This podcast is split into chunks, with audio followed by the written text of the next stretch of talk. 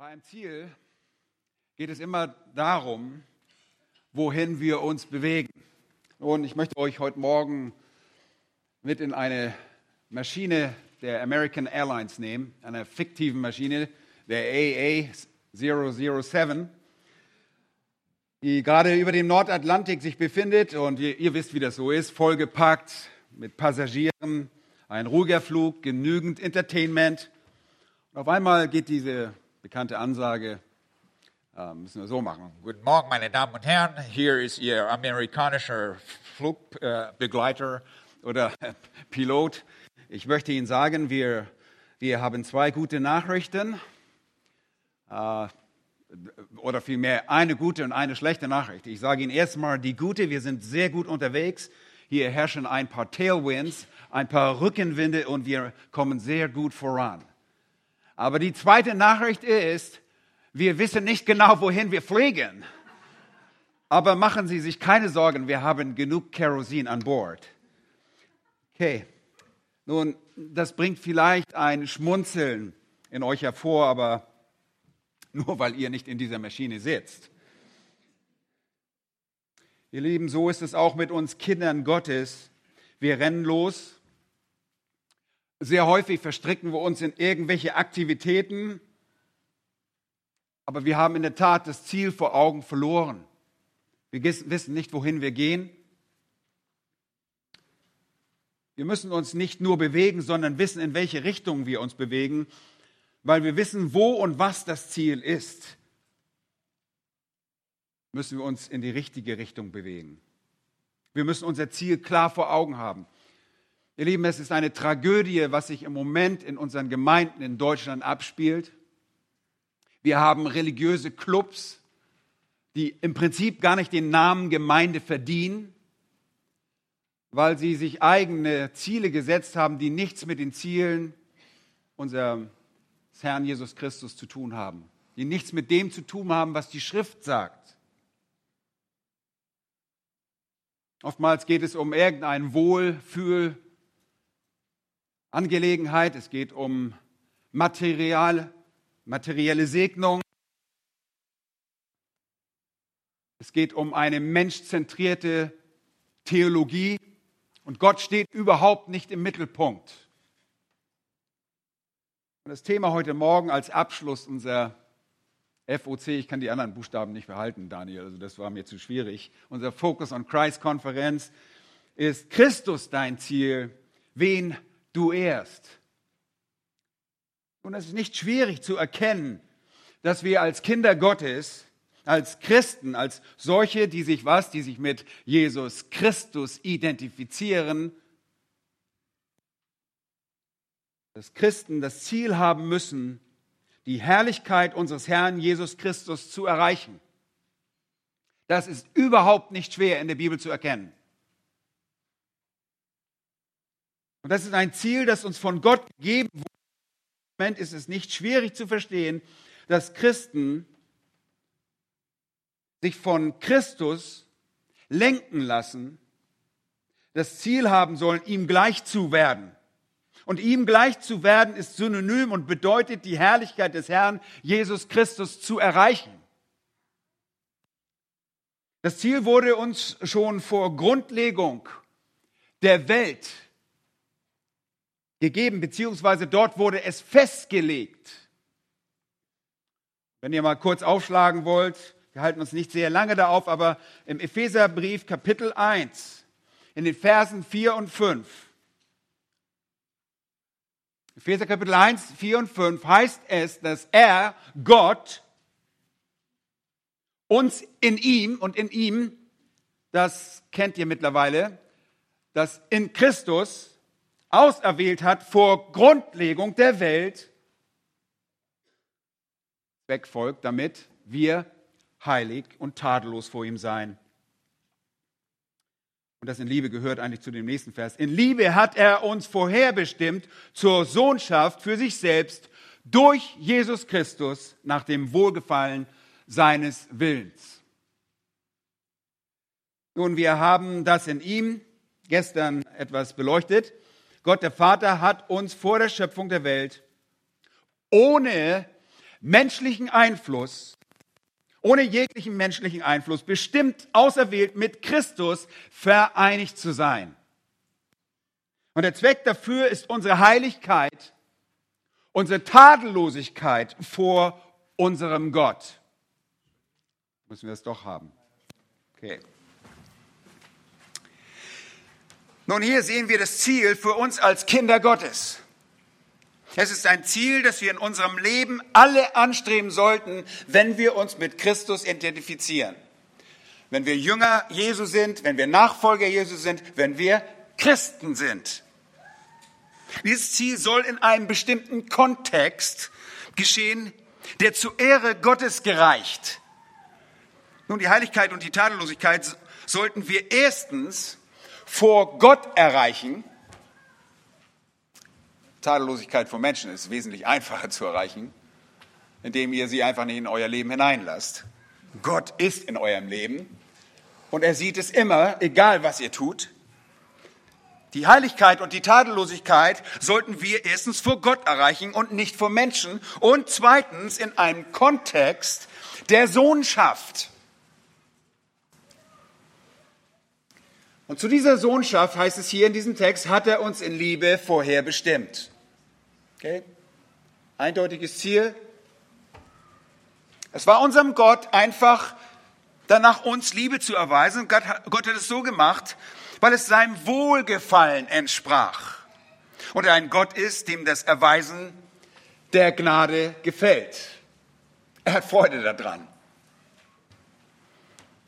Aber noch einmal ganz einfach. Weil Gott es so wollte, erwählte er uns, und zwar alle, die wir heute glauben und andere, solche, die vor uns glaubten und solche, die in der Zukunft glauben werden. Und das tat er vor der Erschaffung aller Existenz, in der Vereinigung mit Christus, mit dem Ziel, dass wir heilig und tadellos vor ihm sein mögen.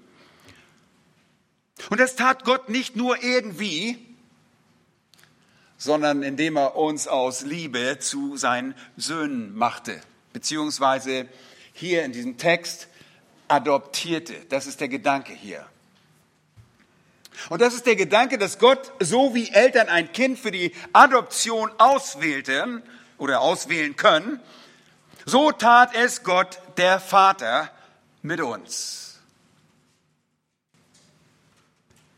Er traf die Wahl in der ewigen Vergangenheit und wir erhielten in dieser Zeit die Sohnschaft, in dieser Zeit, im Jetzt die Sohnschaft. Nun, wie ich gestern schon sagte, sind wir auf diese Weise zu Brüdern unseres Herrn Jesus Christus geworden, weil Gott, der Vater, es so wollte. Und der Jesus Christus schämt sich nicht, uns Brüder zu nennen. Und ihr wisst alle Implikationen, die damit verbunden sind. Ähm, die sind so reichhaltig, könnten wir noch eine extra Predigt draus machen. Aber gleichzeitig, weil wir Söhne sind, sind wir Miterben Christi, wir sind Erben Gottes. Gleichzeitig wird uns in der Schrift nicht nur der Gedanke des Erwählens gezeigt, der Adoption, sondern wir sind auch aus seinem Willen geboren. Okay? Auf der einen Seite die Adoption, das freie Wählen, ohne eine physische Beziehung, ohne genetische äh, Weiterleitung von äh, Wesensmerkmalen. So werden wir jetzt auch geboren und wir werden göttlicher Natur teilhaftig. Das ist einfach überwältigend, wenn wir das lesen in 2. Petrus Kapitel 1, Vers 4, dass wir göttlicher Natur teilhaftig geworden sind. Und das geschieht, wie Petrus sagt, aufgrund der großen Barmherzigkeit. Und er lobt Gott, den Vater unseres Herrn Jesus Christus, weil er uns aufgrund seiner großen Barmherzigkeit wiedergeboren hat. Also hier ist das Konzept erstens der Adoption zur Sohnschaft und wir werden geboren, auch gleichzeitig. Nur das kriegt ihr mit euren Kindern nicht hin. Entweder adoptiert ihr oder ihr habt ein Kind geboren. Bei Gott ist es möglich. Er braucht das, um uns zu zeigen, wie innig wir mit ihm verbunden sind. In 1. Petrus 1, 23 heißt es weiter, ihr seid wiedergeboren, nicht aus vergänglichen, sondern aus unvergänglichen Samen durch das lebendige Wort Gottes, das in Ewigkeit bleibt. Und Jakobus macht es deutlich in Jakobus 1, Vers 18, dass wir nach seinem Willen gezeugt worden sind durch das Wort der Wahrheit. Jakobus 1,18, ja. Wir sind also Söhne und wissen, dass wir heilig und tadellos vor Gott sein sollen. Ihr Lieben, das ist ein Ziel für dich als Christ. Das ist für uns das zu erstrebende Ziel, die Heiligkeit und dieses Tadellossein, das wir sehen. Wo? In Christus sehen wir es bereits. Wir sehen in uns viele Dinge, die nicht heilig sind, die nicht tadellos sind, aber in Christus sehen wir diese Heiligkeit und das Tadellossein. Christus, dem erstgeborenen Sohn, sehen wir in perfekter Weise heilig und tadellos. Und diese perfekte Heiligkeit von Jesus Christus, die uns Gott in seinem Sohn vor Augen zeichnet, die sollen wir anstreben. Das ist unser Ziel. Es ist die Heiligkeit des Sohnes und die Tadellosigkeit des Sohnes, die unser Ziel sind und mit der wir den lebendigen Gott, Jesus Christus selbst ehren. Dass wir das auch richtig verstehen als unser Ziel, das gibt uns Paulus immer wieder zu erkennen. Er zeigt uns, dass das Ziel für unser Leben für uns, die Gott zur Heiligkeit und Tadellosigkeit erwählt hat, darin besteht, Christus ähnlich zu sein. Das macht Sinn, oder? Wenn Christus bereits absolut heilig und tadellos ist, dann wollen wir so sein wie er, wenn das unser Ziel ist. Wir sollen so werden wie Christus. Seht ihr, Paulus offenbart uns, dass sein Ziel und sein Leben darin bestand, nach Christus Ähnlichkeit zu streben. Nicht nur in die Gemeinde zu gehen, sich vom Wort Gottes berieseln zu lassen und zu sagen, Herr, mach mal was, sondern das Streben ist eine aktive Einstellung. Christus Ähnlichkeit ist das, was dieser Text indirekt ausdrückt, auch in Epheser 1 und wonach jeder Gläubige streben, jeder Christ kämpfen muss. Und auch andere Texte der Schrift sind da ebenfalls sehr deutlich. Christusähnlichkeit ist unser Ziel, denn es ehrt Gott. Wenn ihr seid wie sein Sohn, wenn ihr handelt, wie Jesus Christus handelt. Deshalb sagte ich auch schon gestern, ihr erinnert euch an diese Phase, diese WWJD, What Would Jesus Do, Armbänder, die die jungen Leute, manchmal auch ein paar alte Hippies getragen haben, ältere Leute. Äh, das ist keine schlechte Sache. Was würde Jesus tun? Wenn du tust, was Jesus tust, bist du ihm ähnlich und du erfüllst deinen Auftrag, dein Ziel, du kommst deinem Ziel nahe. Einerseits wird diese Christusähnlichkeit vom Vater und andererseits auch vom Sohn in der Kraft des Heiligen Geistes gewirkt, aber nie ohne unseren Einsatz, unser eigenes Ringen. Okay? Wir haben also damit auch eine Verantwortung. Es ist nicht so, ah, lass Jesus machen, lass Gott machen. Diese Zurücklehnhaltung. Er wird es schon machen, ich kann sowieso nichts machen. Hört sich ganz heilig an, oder? Wir brauchen nichts tun, Nein, so ist es nicht. Wir müssen ringen und die Schrift sagt, wir müssen kämpfen. Und das zu tun ist die fundamentale Pflicht eines jeden Christen. Äh, Christsein ist nicht ein äh, Zuschauersport, ist nicht eine Hinzufügung in deinem Leben, sondern sie ist absolute Revolutionierung deines Lebens. Und wenn du es noch nicht gemerkt hast, dann Frage dich, bist du wirklich ein Christ, der sich mit Jesus Christus identifiziert? Denn Jesus Christus war ein in der Gesellschaft angesehener Rebell. Wir leben jedoch in einer unverbindlichen Zeit, in einer Kultur, der es weitaus mehr um angenehme Emotionen geht als um produktiven Einsatz. Komfort ist das Schlagwort und das ist uns deutlich wichtiger als Leistung. Diese Art von der Kultur hat wirklich faule und träge Menschen in unsere Gesellschaft überall hervorgebracht. Und man fragt sich, wo das eigentlich nochmal enden wird. Der Herr weiß, wo es enden wird. Viele Menschen sind nicht daran interessiert, sich irgendwie produktiv um etwas zu bemühen. Und sie, wir sehen das, wir leben ja in so einer Kultur, wie sie leben lieber von den Geldern, die uns unser Staat gibt, als dass sie sich ehrbar das Geld verdienen und den Lebensunterhalt damit bestreiten. Nun, wir leben in einer Gesellschaft, die sich schnell auf nichts hinzubewegt, absolut nichts, ohne andere Ziele als nur den persönlichen Komfort. Keine Verantwortung, keine Rechenschaftspflicht, auf der Suche nach Komfort statt nach Leistung. Und dann sagt man, oh, wir brauchen nichts tun. Erinnert ihr euch? Wir müssen nichts leisten.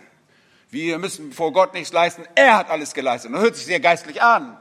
Das ist aber nicht, was die Schrift lehrt und was unser Herr Jesus Christus lehrt. Und ihr Lieben, das breitet, breitet sich auch in den Gemeinden unseres Landes aus. Viele Gemeinden leiden heute an einer gewissen Apathie und mangelndem Engagement. Und sie schimmeln so vor sich hin. Und viele von uns haben vergessen, dass wir einen heiligen Krieg führen Sie haben vergessen, dass wir Soldaten Jesu Christi sind, die sich mit seiner Rüstung schützen müssen. Das bedeutet, wir stehen in einem Krieg, weil jemand was dagegen hat, dass wir diesen Zielen nachgehen, dass wir so sind wie Jesus Christus. Aber lasst uns noch einmal festhalten, das feststehende Ziel ist deutlich und es stand fest bereits vor Grundlegung der Welt. Das Ziel besteht in der Christusähnlichkeit, Christus gleich zu sein. Christus, der selbst heilig und tadellos ist. Und deshalb hat Gott uns adoptiert, bestimmt zur Sohnschaft. Hört einmal, wie Paulus das sagt im Römerbrief, dort in Kapitel 8, Vers 28 und 29. Da sagt er, wir wissen aber, dass denen, die Gott lieben, alle Dinge zum Besten dienen, die nach dem Vorsatz berufen sind. Da hören wir oft auf mit unserem Zitat, aber es geht noch weiter denn die er zuvor ersehen hat, die hat er auch vorherbestimmt, dem Ebenbild seines Sohnes gleichgestaltet zu werden. Wer hat das gemacht? Gott hat uns dazu bestimmt, dem Ebenbild seines Sohnes, dem Herrn Jesus Christus, gleichgestaltet zu werden. Und hier kommt wieder ein liebes, freundliches damit. Damit er der Herr Jesus Christus der Erstgeborene sei unter vielen Brüdern. Habt ihr das gemerkt, welche Sprache hier verwendet wird? Diejenigen, die er vorherbestimmt hat. Wozu? Vers 29, die im Ebenbild seines Sohnes gleichgestaltet zu werden. Sehr interessant. Wir sollen sein wie Jesus. Gott will, dass wir dem Ebenbild des Sohnes gleich werden. Warum will er das? Damit er, der Herr Jesus Christus, der Erstgeborene sei unter vielen Brüdern. Wie wir gesagt haben, wir sind bestimmt zur Sohnschaft und deshalb sind wir Brüder Jesu Christi. Und das bedeutet, dass er den Vorrang hat und er geehrt wird, weil er der Erste ist. Und der erste Sohn wird immer geehrt. Doppelte Ehre wird gehalten. Er will, dass Gott, der Sohn, geehrt wird. Was will Gott noch? Was haben wir gehört aus Epheser? Dass wir heilig und tadellos sind. Heilig, abgesondert für Gott leben und tadellos, ohne dass wir anklagbar sind. Ihr Lieben, wir wurden deshalb mit Christus vereint in der geistlichen Realität der Dinge, damit wir das Ziel eines Tages auch erreichen werden. Gott möchte, dass wir die Herrlichkeit seines Sohnes erlangen. Er möchte, dass wir wie Jesus sind, an dem der Vater Wohlgefallen gefunden hatte. Das ist das ultimative Ziel, dass wir da auch komplett hinkommen, vollständig hinkommen. Telefon. Und wenn äh, wir jetzt damit anfangen, werden wir nie vollständig dahin kommen. Wir werden immer eine große Kluft sehen zwischen dem, was uns der Sohn Gottes vorgelebt hat was, wer unser Herr Jesus Christus ist und was wir sind auf dieser Erde, in diesem Leben. Aber eines Tages werden wir dort ankommen, weil wir werden ihm absolut gleichgestaltet sein. Paulus drückt das gegenüber den Kolossern, äh, den Thessalonichern aus. Im zweiten Thessalonicher Brief, Kapitel 2, sagt er, dort in Vers 13, 14. Wir aber sind es Gott schuldig, alle Zeit für euch zu danken vor dem Herrn, geliebte Brüder, dass Gott euch von Anfang an zur Errettung was erwählt hat. Was hat er gemacht? Er hat die Thessalonicher von Anfang an zur Erwählung, äh, zur, zur Errettung erwählt, in der Heiligung des Geistes und im Glauben an die Wahrheit, wozu er euch berufen hat durch unser Evangelium, damit ihr, hört mal gut zu, die Herrlichkeit unseres Herrn Jesus Christus erlangt. Versteht ihr das? Das ist ein Synonym für die Christusähnlichkeit, ist die Herrlichkeit unseres Herrn Jesus Christus zu erlangen. Die Herrlichkeit unseres Herrn Jesus Christus zu erlangen, das ist unser Ziel. Unser Ziel ist Christus. Deshalb unser Augenmerk, unser Fokus ist auf Christus.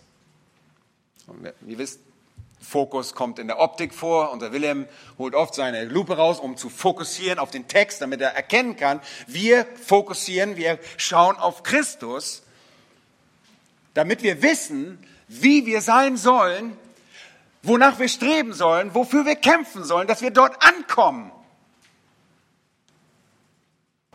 Und das ist sehr schwierig. Warum? Erstens, wir waren Sünder als Christen waren wir einst Sünder.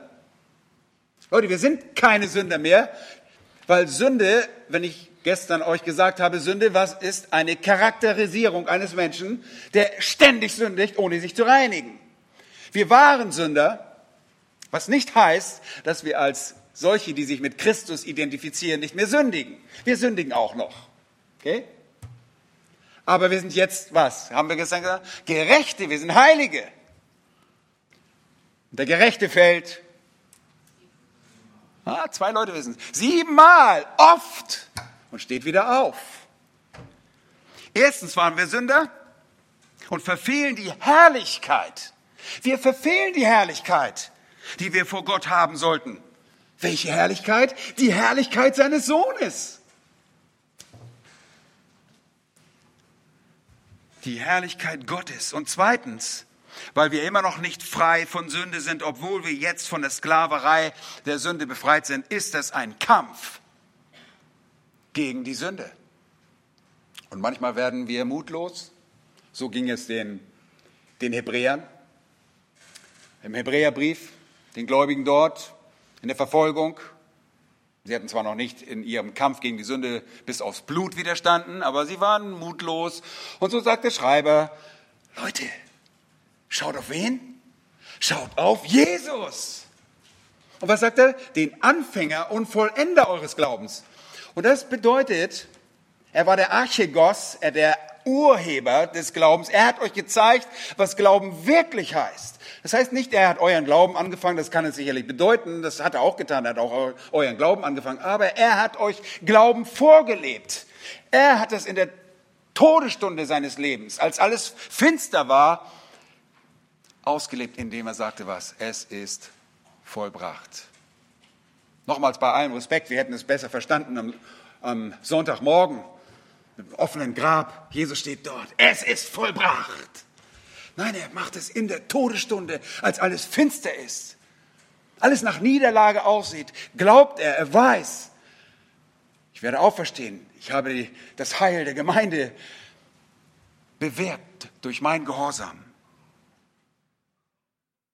Nun, Christus hat er uns nun auserwählt, heilig und tadellos zu sein, und das können wir nur in ihm erreichen, in der Vereinigung mit ihm.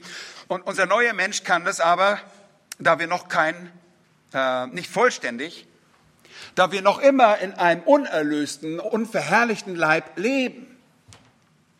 Und deshalb wartet nicht nur der Christ, sondern auch die ganze Schöpfung auf die was? Auf die Verherrlichung der Söhne Gottes. Die Offenbarung der Söhne Gottes. Im Römerbrief steht es so deutlich da. Da wartet die ganze Schöpfung, die seufzt. Ich habe euch gestern erzählt, der Fluch hat was bewirkt? Dass die Schöpfung zerfällt, dass sie der Endlichkeit unterworfen ist.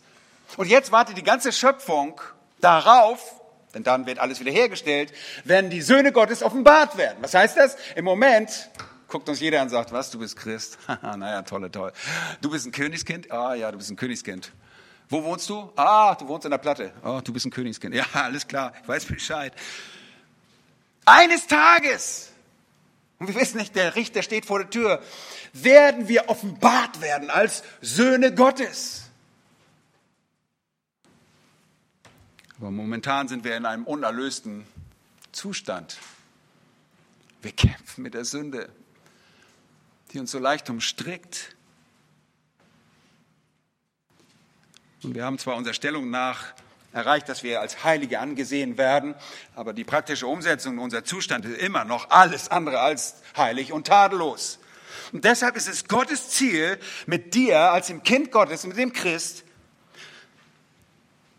das ist Gottes Ziel, Gott der Vater und der Sohn, die möchten uns umgestalten in das Bild seines lieben Sohnes. So einfach ist es Christsein. Das ist unser Ziel. Es geht nicht darum, eine tolle Gemeinde zu haben, bisschen Hip-Hop dabei, bisschen christlichen Bauchtanz, wie ich immer sage, ja. Nein, es geht darum, Christus ähnlich zu werden und danach zu streben und darum zu kämpfen, dass wir da hinkommen weil er uns da haben will. Und er arbeitet daran. Wie dumm sind wir, wenn wir ihm entgegenwirken? Oh, ich liebe die Verse aus Philippa 3, wo Paulus das so wunderbar beschreibt. In, Philippa 3, Vers 20 und 21 sagt er, unser Bürgerrecht aber ist im Himmel, von woher wir auch den Herrn Jesus Christus erwarten als den Retter der unseren Leib der Niedrigkeit umgestalten wird, so dass er gleichförmig wird seinem Leib der Herrlichkeit. Oh, wer ist das denn? Wer hat denn den Leib der Herrlichkeit? Jesus Christus, das ist Jesus. Gott ist Geist, der hat keinen Leib. Gott wurde Mensch in Jesus Christus. Und deshalb wollen wir sein wie Jesus. Wir wollen nicht irgendwie sein wie ein abstrakter Gott, obwohl das nicht verkehrt ist. Im Alten Testament sagt Gott, ihr sollt heilig sein, denn ich bin heilig. Das ist richtig. Aber Gott hat uns einfach geholfen und hat gesagt, ich muss Mensch werden, damit die Menschen erkennen, wie sie sein sollen. Philippus fragt, oh, zeig uns doch den Vater. Jesus sagt, wer mich sieht, der sieht den Vater. Das ist eine große Hilfe, dass wir das anfassen können. Wir haben ihn betastet, sagen die Jünger. Wir haben ihn gesehen, wir haben seine Herrlichkeit gesehen, voller Gnade und Wahrheit. Aber hier sagt er, so dass er gleichförmig wird seinem Leib der Herrlichkeit, vermöge der Kraft, durch die er sich selbst auch alles unterwerfen kann. Wir verändern uns nicht in das Bild des Herrn Jesus Christus. Er hilft uns. Er macht das Kraft seines Geistes, der in uns lebt, die wir anzapfen müssen, damit wir das werden, wozu er uns bestimmt hat. Und hier zeigt er uns, dass das Ziel, das er jetzt in der Heiligung anstrebt, eines Tages vollständig erreichen werden. Dass wir das, da kommen wir an. Sogar in der Gleichförmigkeit seines Leibes, der Herrlichkeit. Und obwohl er uns dahin bringen wird, ist es jetzt auch unsere Verantwortung und unser Ziel, nach der Christusähnlichkeit zu streben und uns mit allem Fleiß und aller Hingabe dafür einzusetzen. Wisst ihr, wie man das auch nennt? Heiligung. Das ist Heiligung. Die Hingabe zu dieser Heiligung wird wunderbar illustriert in dem Bild eines sich auf den Kampf vorbereitenden Soldaten. Diese Bereitschaft, mit denen wir im Epheserbrief werden wir so verglichen mit Soldaten. Wir sind in einem Kampf. Äh, dieser Kampf ist nicht gegen Fleisch und Blut.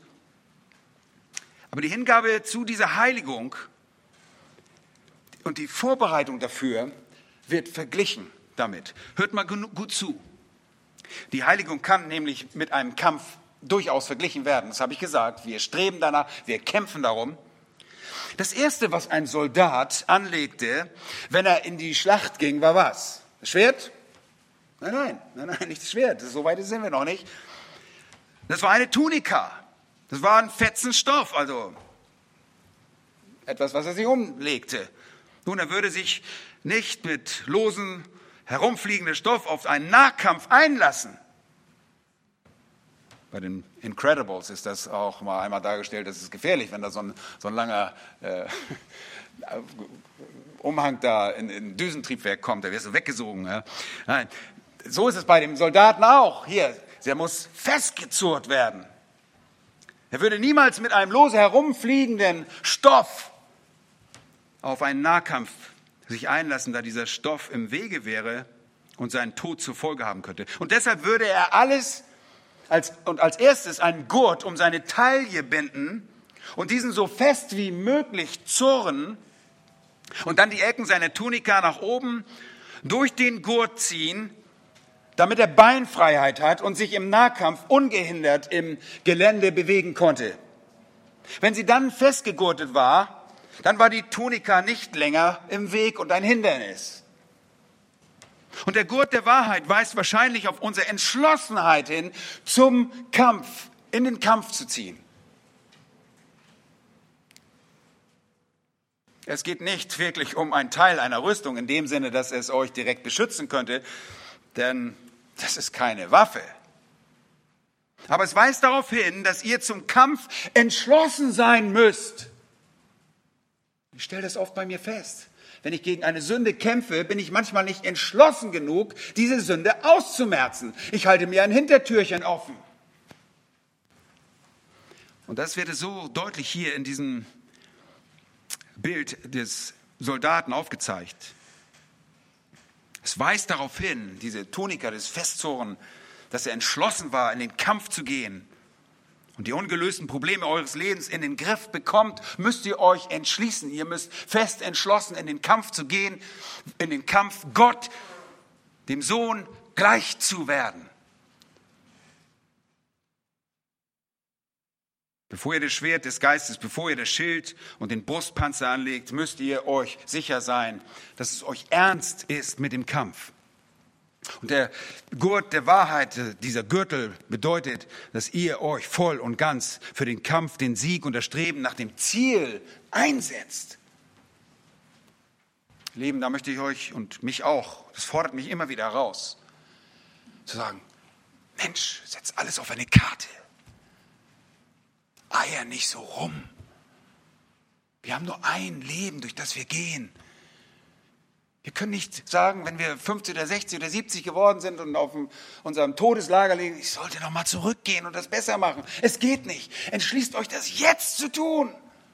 Fangt an damit. Das Ziel, Christus ähnlich zu werden, folgt nur auf einen eindeutigen Entschluss.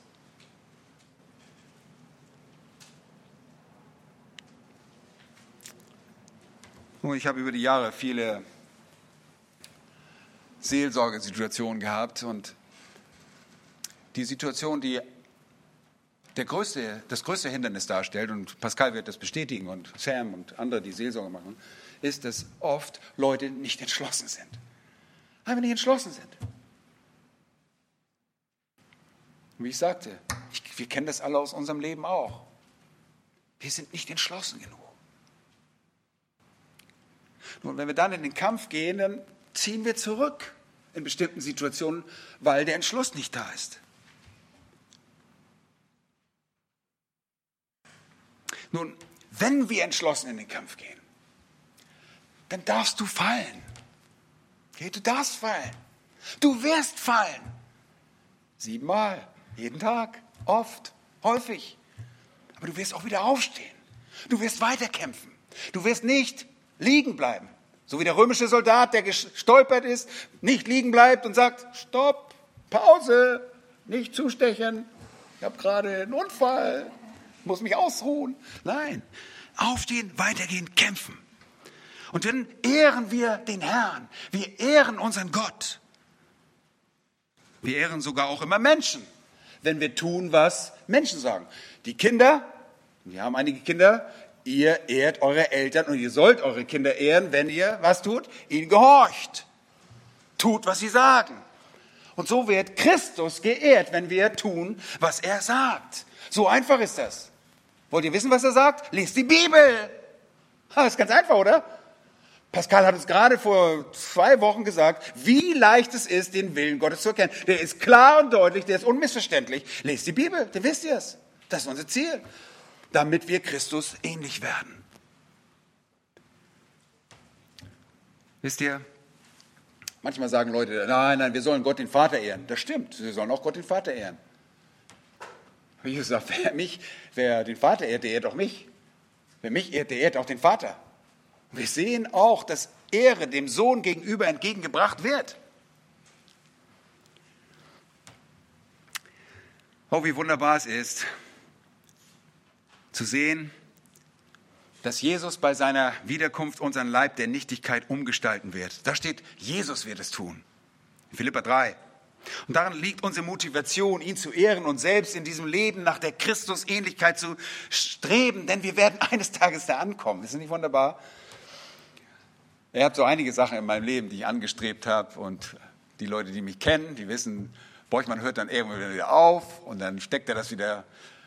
Aber wisst ihr was? Diese Sache garantiere ich euch. Ich werde eines Tages wie Christus sein. Edgy Badge. Nein, das ist wirklich wahr. Ist nicht wunderbar? Und das ehrt unseren Herrn Jesus Christus, weil er macht das sogar selbst. Ja, mit seiner Kraft kann ich nur arbeiten und, und wirken. Endlich gelingt mir was. Und wir werden bestärkt in unserer Erwartung der Hoffnung der Wiederkunft, der uns ihm, der Christus, der Wiederkunft Christi, der uns ihm gleich machen wird. Und diesen Fokus müssen wir immer im Auge behalten. Focus on Christ, der wiederkommen wird, der unseren Leib der Nichtigkeit umgestalten wird, so dass er gleichförmig wird seinem Leib der Herrlichkeit. Und in dieser Umgestaltung von einem irdischen physischen Leib zu einem Geistleib liegt die Erfüllung aller unserer Bestrebungen. Und an die Korinther schreibt Paulus auch, und wie wir das Bild des Irdischen getragen haben, so werden wir auch das Bild des Himmlischen tragen. 1. Korinther 15, Vers 49. Paulus sagte im Philipperbrief, dass unser Bürgerrecht im Himmel ist und dass wir gespannt auf die Rückkehr des Herrn Jesus warten. Denn wenn er kommt, wird er uns ihm gleich machen. Leute, das ist das ultimative Ziel. Das Ziel der Motivation. Aber jetzt ist mein Ziel, das hier in dem Jetzt umzusetzen, Christus ähnlich zu werden. Und wir haben somit unser Augenmerk Christus, äh, auf Christus gesetzt, der wo ist? Im Himmel. Und wir haben eine Perspektive, die uns nach den Dingen, die im Himmel sind, trachten lassen. Und deshalb kennt ihr diese Worte aus dem Kolosserbrief, trachtet nach dem, vorher sagt er zunächst, weil wir nun mit Christus auferweckt worden sind. Wie sind, sind wir mit Christus auferweckt worden? Als wir in, in ihm waren, sind wir mit ihm auf, wir sind mit ihm gestorben, wir sind mit ihm auferweckt. Wir haben neues Leben. So sucht das, was droben ist, wo der Christus ist, sitzen zu Rechten Gottes. Trachtet nach dem, was droben ist, nicht nach dem, was auf Erden ist. Denn ihr seid gestorben und euer Leben ist verborgen mit dem Christus in Gott. Leute, hier wird genau beschrieben, was unser Auftrag zur Erlangung unseres Ziels ist. Weil wir mit Christus verbunden sind und er im Himmel ist, so trachten wir, streben wir, kämpfen wir nach den himmlischen Dingen und den Maßstäben des Himmels. Und so kennen wir uns als neue Menschen, nicht mehr nach dem Fleisch, sondern im Geist. Äußerliche Sachen spielen keine Rolle. Wir trachten danach, weil es Christus gefällt und weil es uns unsere Bestimmung ist, bei ihm zu sein. Dort ist unser Bürgerrecht und wir sehnen uns danach. Jeder Christ sehnt sich danach, bei Christus zu sein. Das sagte Paulus. Paulus sagt in Philippa 3, nannte er, dass die himmlische Berufung Gottes die Zeit wird kommen, wenn der Herr uns zu sich rufen wird und wir für immer bei Christus sein werden. Paulus sagt, danach sehne ich mich. Das ist unser Fokus. Leute, wenn ich das nicht hätte, wenn ihr mir erzählt, Borchmann, du predigst hier für den Rest deines Lebens zu irgendwelchen Leuten und da gibt es keine Perspektive, du wirst nicht zu Christus kommen, ist alles unsicher, ob da es überhaupt gibt, dann wären wir die elendsten aller Menschen. Was würden wir denn machen, Pascal? Wir beide würden sofort losziehen und? Essen und trinken. Party. Denn morgen sind wir tot, aber es gibt eine Zukunft. Wir werden bei Christus sein, wir werden Christus ähnlich sein. Und der einzige Grund, warum er auf Erden verweilte, war der, seine Arbeit und seinen Dienst hier abzuschließen. Und als er sich in 2. Timotheus seinem Ende näherte, sagte er, der Paulus, ich habe den Lauf vollendet, den Glauben bewahrt. Und jetzt sagt er, ich bin bereit, meinen Abschied zu nehmen. Ich bin bereit, meine Krone der Gerechtigkeit zu empfangen, die der Herr, der gerechte Richter, mir zuerkennen wird. Aber nicht mir allein, sondern auch allen, die seine Erscheinung liebgewonnen haben. Warum haben wir seine Lieb Erscheinung liebgewonnen? Weil in dem Moment werden wir sein wie Christus, werden wir unser Ziel endgültig erreicht haben. Dann wird aller Kampf zu Ende sein. Ihr Lieben, Sünde ist Geschichte. Ist vorbei. Lassen wir hinter uns. Ist das nicht toll? Und Paulus hatte wirklich genug Arbeit getan. Paulus wollte bei seinem Erlös sein. Willst du das nicht?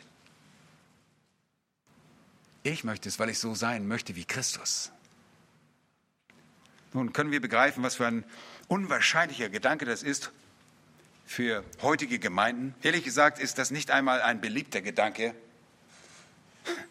Es ist sogar ein vollkommen unbeliebter Gedanke. Die Gemeinden heutzutage betonen weitläufig den Wohlstand, das Evangelium von Gesundheit, die Lösung aller Probleme. Komm zu Jesus und es wird nichts mehr schiefgehen in deinem Leben. Haha, da geht es jetzt richtig los. Da habt ihr richtig Probleme. Bringt euer Leben in Ordnung, führt eine glückliche Ehe, habt ein glückliches Zuhause, seid erfolgreich. Das wird uns heute überall vorgegaukelt.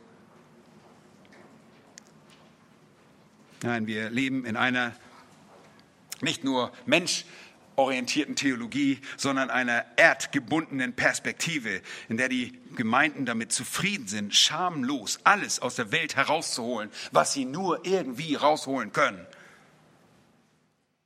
Ihr Lieben, das ist unser Platz geworden, obwohl es nicht so sein sollte. Nun, wir müssen eine Standortbestimmung machen, um zu sehen, wie wir wie Christus werden. Und ihr Lieben, das tun wir gemäß Johannes 17 durch das Wort, denn das Wort heiligt uns. Ich komme fast zum Ende. Wir haben von Gott ein Navigationssystem. Es geht uns besser als dem Piloten der American Airlines. Wir haben ein Navigationssystem. Wir haben ein GPS. Gottes präzise Satzung. Sie muss niemals einem Update unterliegen. Sie muss niemals erneuert werden. Sie ist immer korrekt. Ihr Leute, ich ärgere mich immer darüber, wenn ich besonders in Amerika und ich altes Navigationssystem habe, ich habe so, ein altes, so eine alte Krücke noch, und wenn ich die mitnehme und die Straßen gibt's gar nicht mehr. Und auf einmal fahre ich auf irgendeinem Acker rum, zumindest auf diesem Navigationsgerät, weil die Führung sich geändert hat. Und ich bin verloren. Und ihr wisst, wie das ist in einigen Staaten oder in einigen Städten in Amerika ist es sehr komplex zu fahren. dann bin ich verloren. Ich habe ein Navi und ich fahre doch nicht. Aber wisst ihr was? Gottes Navigation, Gottes präzise Satzung, sein Wort ändert sich nie. Ihr könnt euch absolut darauf verlassen und ihr werdet geführt. Und wisst ihr was? Es ist egal, ob ihr unverheiratet seid oder verheiratet seid. Sicherlich werdet ihr manchmal eine andere Route geführt als Unverheiratete, aber eure Route ist weder länger noch ist die schwieriger. Ihr kommt genauso an dem Ziel an und ihr könnt absolut zufrieden sein, denn ihr werdet eines Tages, ob ihr verheiratet seid oder unverheiratet seid, genauso wie Christus sein. Ihr Lieben, ich freue mich, dass ihr hier wart. Als Unverheiratete seid ihr uns Eheleuten in einiges voraus. Ihr seid Christus in einigen Dingen ähnlicher, als wir es sind. Denn Christus war ein Single. Er war nicht verheiratet. Ich möchte euch ermutigen, dass der Herr euch einfach segnet, wenn ihr das Ziel nicht vor Augen verliert. Das Ziel ist ganz einfach. Und Borchmann hat da viel Worte drum gemacht. Aber hoffentlich habt ihr verstanden, euer Ziel ist Christus, so zu sein wie Jesus Christus. Lasst euch nie davon abbringen. Es werden so viele Gimmicks, so viele komische Dinge in Gemeinden heute angeboten. Sagt euren Leuten, ich bin hier, um Christus zu gefallen. Ich will ihn ehren. Und das mache ich, wenn ich ihm gehorche. Sein Wort, das Wort Christi, das Gesetz Christi werde ich tun. Und wenn ihr nicht mitgeht, ich tue es. Seid entschlossen dazu. Lieben, dann wird es euch besser gehen als dem Piloten des Flugzeuges, der seine Maschine zwar sehr schnell vorantrieb, aber nicht wusste, wo er hingeht. Ihr wisst, wohin ihr geht. Möge Gott euch segnen. Focus on Christ. Amen. Lass uns beten. Herr, wir sind dir von Herzen dankbar. Zunächst einmal für deine große Barmherzigkeit, die du uns erweist, die wir einst alle Gefäße des Zornes waren charakterisiert bei einer ständigen Sünde, bei Übertretungen. Wir haben die Gedanken unseres Herzens, der Boshaftigkeit einfach ausgelebt, ohne darüber nachzudenken, was es für dich bedeutet. Herr, du hast dich erbarmt und du hast dich erbarmt, weil du das schon vor Grundlegung der Welt beschlossen hast für uns. Welch unfassbaren Konzepte dass du uns vor Grundlegung der Welt bestimmt hast zur Sohnschaft, dass wir Söhne Gottes sein sollen und Söhne, die sich orientieren an dem großen Bruder, an dem Herrn Jesus Christus. Wir wollen sein wie dein Sohn. Hilf uns dabei. Hilf uns dabei, dein Wort in uns aufzunehmen, uns durch dein Wort prägen zu lassen. Ich bitte für unsere Gäste. Danke dir für jeden, der sich dir ergeben hat, für dich lebt, der mit diesem Ziel lebt, auf die Christusähnlichkeit absieht und danach trachtet, danach strebt und danach kämpft. Herr, hilf du uns, die wir manchmal kämpfen mit dieser Entschlossenheit, so entschlossen zu sein wie der Soldat, der das zum Ausdruck bringt, indem er seine Tunika festzurrte. So wollen wir entschlossen sein, in den Kampf zu ziehen und dir nacheifern. Oh, vergib uns unsere Schuld. Reinige uns, heilige uns, züchtige uns da, wo es sein muss. Um deines Namens willen. Amen.